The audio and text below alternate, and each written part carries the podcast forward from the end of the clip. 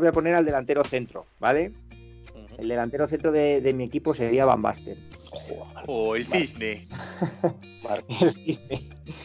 Eh, recuerdo, recuerdo que Kohler, un central alemán de los mejores de su época, te hizo un marcaje perfecto que valía prácticamente el pase a la final de la Euro del 88. Hasta que decidiste quitarte los grilletes que te había puesto Jürgen y llegaste al 90, al minuto 90 y le cruzaste a Bodolines la pelota destrozando los sueños de gloria de millones de teutones en lo que se reveló como tu venganza con justicia poética incluida de la final perdida 14 años antes por tus, por tus paisanos precisamente en el Mundial de Alemania del 74.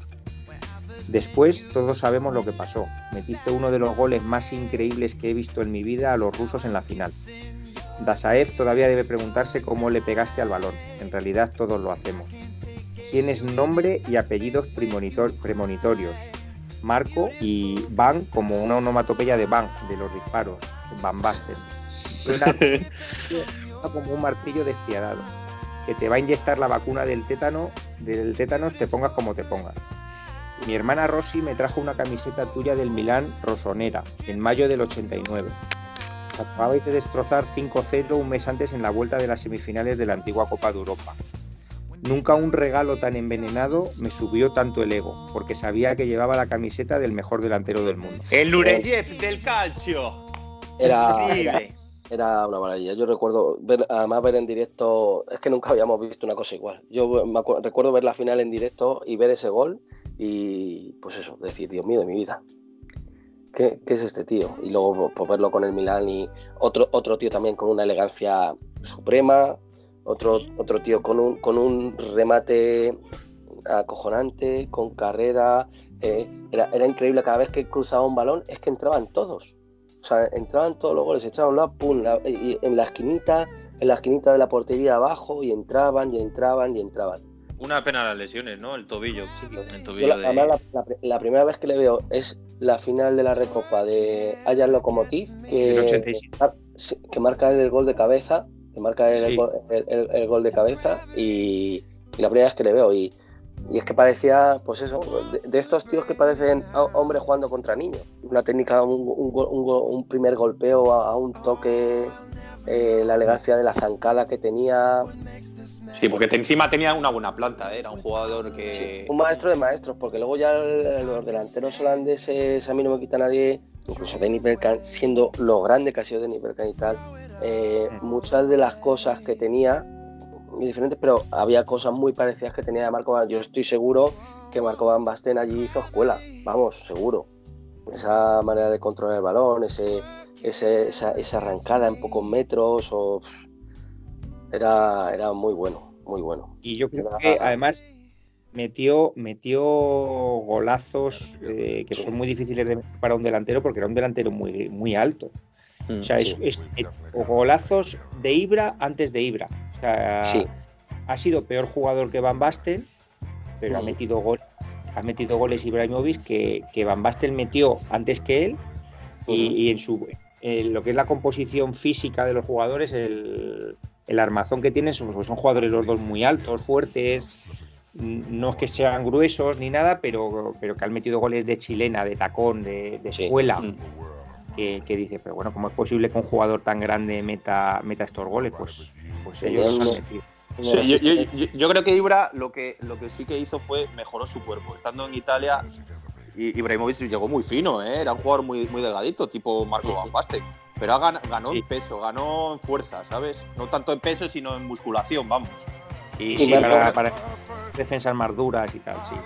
Y Marco Van Basten siempre nos queda la duda si, si no hubiera sido por esos tobillos. Claro. Pero porque, porque, bueno, fíjate, que se retiraría con 30 años. 92, 93, ahí ya creo que ya dejó de jugar. Por eso digo, no, tendría mucho más y, arrastrando ya dos años de, lesiones y tal. pero es que este tío marcó, fíjate, sin tener una, eh, una digamos, una esta dilatada, una carrera dilatada, eh, marcó una época. De hecho, lo que dice Esteban es que es, que, eh, es de esto de cuando eh, en el barrio jugabas eh, la pachanga, yo hoy Marco Van Basten. O sea, era así, eran esos tíos que, te, que te decías, hoy, hoy hago de Marco Van Basten, hoy hago de tal. Pues Marco Van Basten era de, de esos. O sea, en, en, además a nivel de selección en el 88 marcan lo que dice, cambian toda la historia, porque Holanda pues, venía de, perder el 74, de perder el 78, y de siempre de tener grandes equipos y no llegar, y, ahí marcado. Mira, Molly, eh, realmente, mira, él, se retira el 95, pero realmente él se retira el 93, que realiza su último partido, o sea, con 29 años. Con 29, años. fíjate. Es una barbaridad eso, ¿eh? aún, así nos, dio tiempo de, degustarle y para, hombre, yo creo que aquí no, he metido al que quizás es el mejor delantero que hayamos visto todos, que es Ronaldo Nazario. He querido meter a Van Basten porque, bueno, también pues por nostalgia, ¿no? Porque siempre tiras un poco a los que son de tu época adolescente o juvenil y yo le recuerdo como como algo que, pues eso, como lo que tú has dicho, Molly, como algo que no habían visto nuestros ojos, un delantero, un delantero así hasta ese momento. Con 29 años, imagínate, mira que Zidane, mira que estábamos hablando antes, antes de Zidane, Zidane me ficha por el Real Madrid con 29 años. Eso, es, fíjate. O sea, imagínate. Y es, eh, escucha, y Marco Van Basten, otro auténtico furolo. O sea, otro auténtico furolo. Otro tío también con personalidad. Cuenta, cuenta Cruz que a Van Basten cuando lo dejabas en el banquillo cogía y rompía la puerta. La tiraba abajo. Que era la comparación que hacía, siempre, que hacía siempre con Gulli. Que Gulli le decía, Gulli, vas a jugar de portero. Y decía, vale. Vas a jugar de delantero, vale. Hoy jugar, hoy jugar de lateral derecho, vale. Eh, hoy te quedas en tu casa, vale. En cambio, Marco Van Basten decía, hoy no juegas. Y cogí y se ponía a romper todas las. O sea, le da igual que fuera el Ayas, elimina lo que fuera. Se empezaba a reventar todas las puertas. Al final llegaba el entrenador y decía, oye, que juegas, que juegas. o sea, debía ser un tío con una personalidad, imagínate. Para contar eso, Cruz, tremendo. Joder. Además es un poco lo que también habéis comentado, que esta generación de, de, la época de él le hacen campeón a Holanda. O sea, el fútbol holandés ya estaba completamente reconocido porque, bueno, el Ajax había ganado tres Copas de Europa en los 70, pero sí que quedaba un poco la sensación de que jugaban o de que era una escuela que, que daba como, como que el fútbol lo hacía evolucionar eh, pero que no, como que parece como que no era ganador, cuando realmente pues el Ajax ya sí que había ganado y el Feyenoord antes que el Ajax ganó la Copa de Europa y tal. Y con ellos llegó como esa época en la que fueron campeones de Europa con la selección y campeones de Europa a nivel de club, siendo Rijkaard, Gullit y Van Basten eh, piezas muy importantes en el, en el Milan de Saki. Era, lo has dicho, ¿no? El Nureyev, ¿no? El Nureyev, El Nureyev del calcio. el cisne de Utrecht. Sí, lo que ha dicho Javi de, la elegancia y del, del Nureyes como si fuera un bailarín es que era verdad, porque era un jugador. Es, que esa, es la definición, esa es la definición exacta.